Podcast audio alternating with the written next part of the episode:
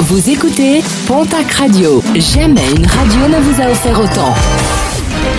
L'information locale à 9h, c'est sur Pontac Radio. Bonjour Jean-Marc Courage Sénac. Très belle matinée. À Pau, les opérations de contrôle des passes sanitaires se poursuivent. Vendredi dernier, la cliente d'un restaurant de tacos a été verbalisée alors qu'elle était en possession d'un certificat Covid. Seul hic, elle utilisait le pass sanitaire d'une autre personne qu'elle a déclaré ne pas connaître. Une amende de 135 euros lui a été administrée.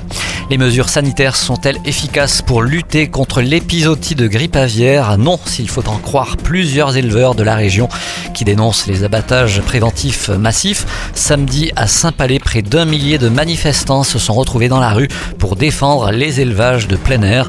Le syndicat agricole basque ELB dénonce de son côté le non-sens de la politique sanitaire ministérielle.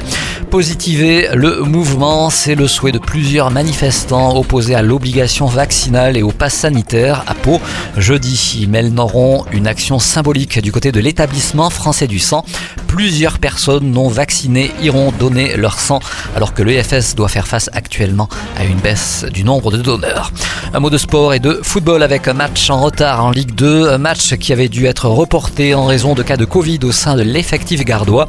Le POFC reçoit ce soir au Noustcamp l'équipe de Nîmes, coup d'envoi de la rencontre à 19h.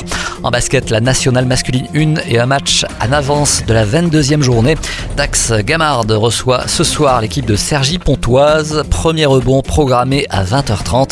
Pour cette journée, l'Union Tarbes de Pyrénées jouera le 25 février prochain face au Sable Vendée.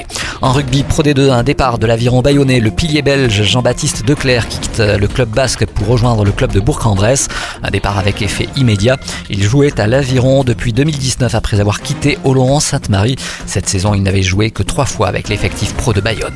Et puis n'oubliez pas de bonnes affaires à faire, ce sera ce dimanche à Lourdes du côté de l'espace Robert Hossein avec une grande braderie, également sur place, exposition et animation.